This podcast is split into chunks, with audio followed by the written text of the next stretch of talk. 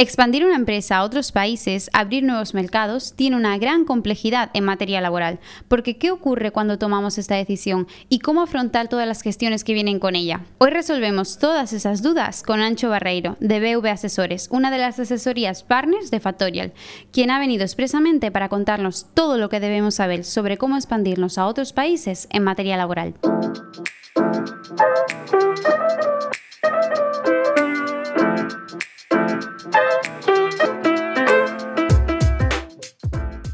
Bueno, bienvenido Ancho. Eh, no sé si quieres presentarte un poquito para que la audiencia te conozca. Muchas gracias, encantado de estar aquí en Barcelona contigo en las oficinas de, de Factorial. Eh, nada, mi nombre es Sancho Barreiro y vengo desde Coruña, de BV Asesores, que es una asesoría especializada en contabilidad, asesoría fiscal y asesoría laboral y focalizada en los últimos años en startups y empresas digitales. Como sabéis, eh, bueno, ya tenemos aquí a Allende siempre nuestra laboralista hablando de muchos temas, pero sí es cierto que de vez en cuando nos gusta traer a nuestros partners porque como asesorías laborales son especialistas en el tema, tienen muchísimo valor y muchísimo conocimiento que aportarnos. Hoy concretamente estaremos hablando de cómo expandirnos a, otros mercados en lo que concierne a la laboral. Y yo quería empezar con una cuestión, porque sí es cierto que a lo mejor cuando planteamos abrir una empresa a otros mercados, lo primero que se nos ocurre es eh, abrir una filial o una sucursal, ya me encontrarás la diferencia. Entonces, ¿es necesario abrir una filial cuando queremos expandirnos concretamente a ese país? Por norma general, sí. Hay que estudiar caso a caso porque em, existen resoluciones de la Seguridad Social y de la Agencia Tributaria, porque aquí entran en juego varios factores, tanto fiscales como laborales, que determinan si es obligatorio la apertura de una filial subsidiaria o si podemos hacerlo directamente con un código de cuenta de cotización en el país de destino que esté vinculado a la, matriz de española. ¿vale?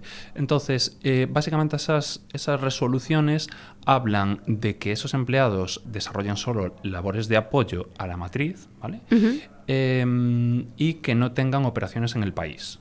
Entonces, si hay operaciones en el país, en concreto en España hay una resolución muy clara de una empresa turca que, mm, que, le dicen que no es necesario con la consulta que hace abrir una filial y que puede tener a los empleados contratados directamente por la empresa turca con el código de cuenta de cotización y con la seguridad social española, siempre y cuando sean labores de apoyo y no realicen operaciones en España. Vale, perfecto. Y en materia laboral, ¿qué consejos darías tú a esas empresas que quieren empezar a expandirse a otros mercados? Por supuesto, lo primero sería em, intentar gestionar, que depende de la cultura de la empresa, depende de la actividad, si están acostumbrados a trabajo remoto y diferentes usos horarios o no, y el trabajo asíncrono, por supuesto. Em, ver si necesitan a alguien local, porque no es lo mismo eh, una empresa que esté en trabajo remoto y que esté acostumbrado a documentar todo que eh, una empresa que tenga oficinas en España y que tenga que abrir oficinas en otro país. Ahí lo normal es que necesite a alguien local para hacer todas las gestiones. Luego necesita, por supuesto, a alguien interno para hacer la, labor de gestión, la labor de comunicación con las, con las asesorías y una asesoría que pueda gestionar tanto los temas desde España como los temas en el extranjero.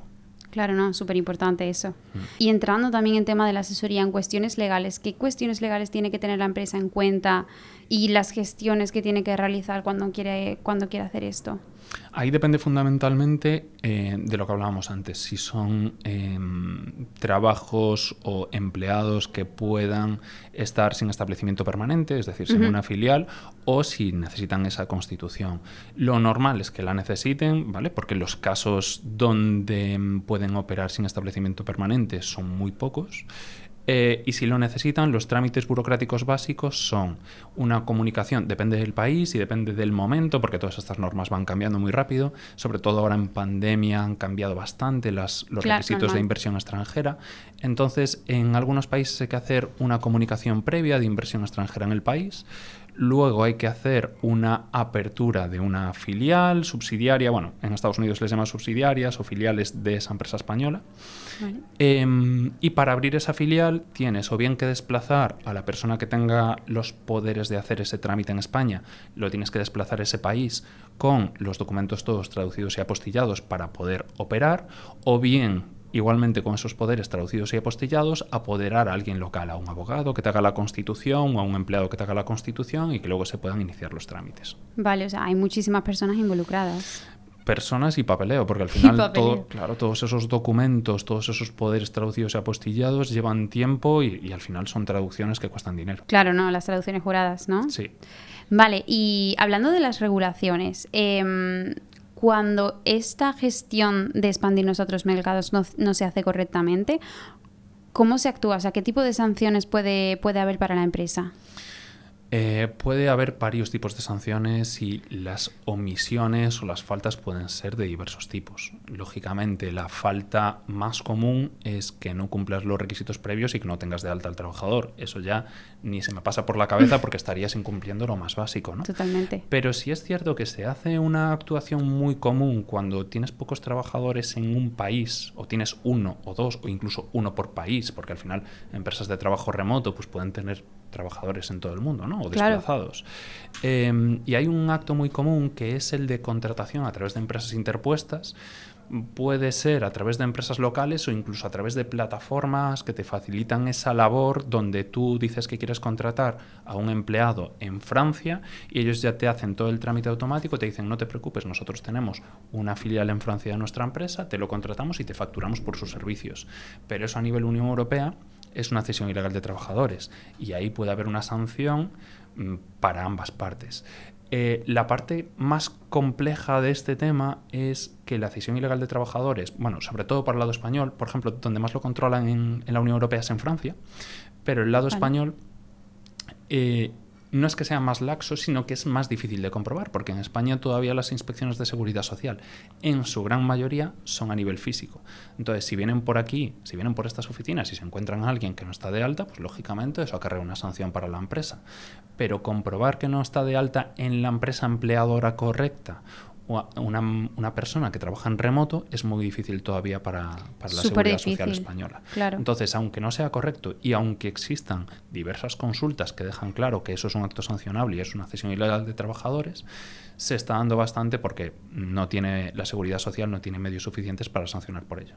Vale, y pongamos la situación en la que se da cuenta la seguridad social cómo actúa con la empresa. Te lo dan de alta en tu código de cuenta de cotización con efectos retroactivos. Bueno, primero, si tú no tienes abierto ese código de cuenta de cotización porque no tienes más empleados en España y solo tienes ese, te obligan a abrir un código de cuenta de cotización, te sancionan por no haberlo hecho, te ponen los recargos por estar ingresando fuera de plazo las cuotas de la seguridad social y, bueno, todos los trámites derivados de, de, eso. Mejor mirárselo, ¿eh? Y en lo que concierne a los recursos humanos, ¿no? que es sobre todo las personas que nos escuchan, ¿qué implicación tiene aquí el Departamento de Recursos Humanos en estas gestiones? En estas gestiones la principal labor de recursos humanos es la que habría que hacer en España, por supuesto, de cualquier tipo de contratación y además tienen lo que, lo que hablábamos antes de la coordinación con las asesorías, porque según el país al que te desplazas y según el tipo de desplazamiento, Em, puedes necesitar una comunicación a la, a la, seguridad social para que mantenga las bases de cotización, las coberturas, es decir, si desplazamos trabajadores para una obra, por poner un ejemplo, pues tendrás que hacer una comunicación tanto al país al que se desplazan para que exista esa coordinación, como a la seguridad social española, un procedimiento especial para, para mantener esas coberturas. Eh, siempre y cuando exista un convenio, porque luego se dan casuísticas de que si desplazas trabajadores a un país donde no existe convenio, tienes que hacer un seguro privado por ese desplazamiento. Vale, y si en lugar de desplazar trabajadores quieres contratarlos en, en ese país, o sea, ¿cómo se haría esa contratación? Cuando la base, por ejemplo, es en España. Mm. Vale, pues esa contratación siempre es con las normas del país donde lo vayas a contratar. Entonces, lógicamente, volvemos un poco a la casuística de si se abre una filial o no, pero en cualquiera de los casos siempre tienes que cumplir con la normativa laboral local y con los salarios locales y los trámites. Es decir, alta, eh, eh, son, son siempre similares a los españoles, pero con sus propias normas. Entonces, contrato previo, alta en la seguridad social y demás. Claro, y si tenemos un empleado aquí y de pronto quiere irse a la otra filial, a la otra sucursal a trabajar. Si ya tenemos una filial abierta, no supone ningún tipo de problema porque eh, la denominación exacta no es esta, pero bueno, sería una asimilación a la subrogación. En España, cuando entra una nueva empresa y tú quieres tú, a ti te subrogan en la, en la nueva empresa, pues se hace un acuerdo y te mantienen todas las condiciones de trabajo. Eh, cuando es internacional sería algo similar. Si yo me quiero mover de España a Francia, por ejemplo, y la empresa me mantiene las condiciones, habría que hacer un acuerdo de subrogación y luego habría que, por supuesto, cumplir la normativa laboral del país al que me desplazo, porque si mi salario en España es inferior al que me corresponde por esas funciones o al que me corresponde mínimo legal en el país de destino, pues habría que adaptar esas condiciones. Claro, totalmente. Y mm, bueno, mm, experiencia, por todo lo que me estás contando, está claro que, tienes muchísima. Eh, ¿qué, casos eh, os habéis encontrado en BV Asesores? de empresas que también quieran hacer esto. Claro, nosotros tenemos un poco de todo. Eh, sí es cierto que al estar ubicados en Coruña, que al final es donde está Inditex, que es la empresa más potente que tenemos por allí cerca, eh, Inditex es conocida internacionalmente por llevar proveedores de Coruña o de Galicia a todas las partes donde se mueve. Entonces es muy habitual que si Inditex va a abrir una tienda en Francia o en Portugal o en Irlanda, da igual, eh, se lleve a todos los proveedores de Coruña a hacer esa apertura. Desde mm, gente que haga la obra, a aires acondicionados, a cualquier cosa que necesiten, a carpintería metálica, no sé, cualquier cosa que se te ocurra que necesiten para la obra, lo desplazan de Coruña y hacen, y hacen allí las operaciones. Entonces, entonces, eh, tenemos experiencia, por supuesto, en ese tipo de desplazamientos. Muchas veces esas empresas que se empiezan desplazando terminan abriendo filiales, ya sea en un primer momento o no. Claro. ¿Vale? Porque en determinados países y en determinadas condiciones también puedes entrar en un tema que es de trabajadores transfronterizos, depende de la distancia que haya a la frontera de España. Em, pero normalmente terminan abriendo filiales tanto por consolidación fiscal que puedan aplicar después eh, a nivel de impuesto de sociedades, como porque eso les permita realizar más operaciones en el país. Porque si, si un encargado de tienda Inditex luego trabaja en otra empresa que puede seguir contratando contigo, pues eso te permite seguir expandiendo operaciones, lógicamente.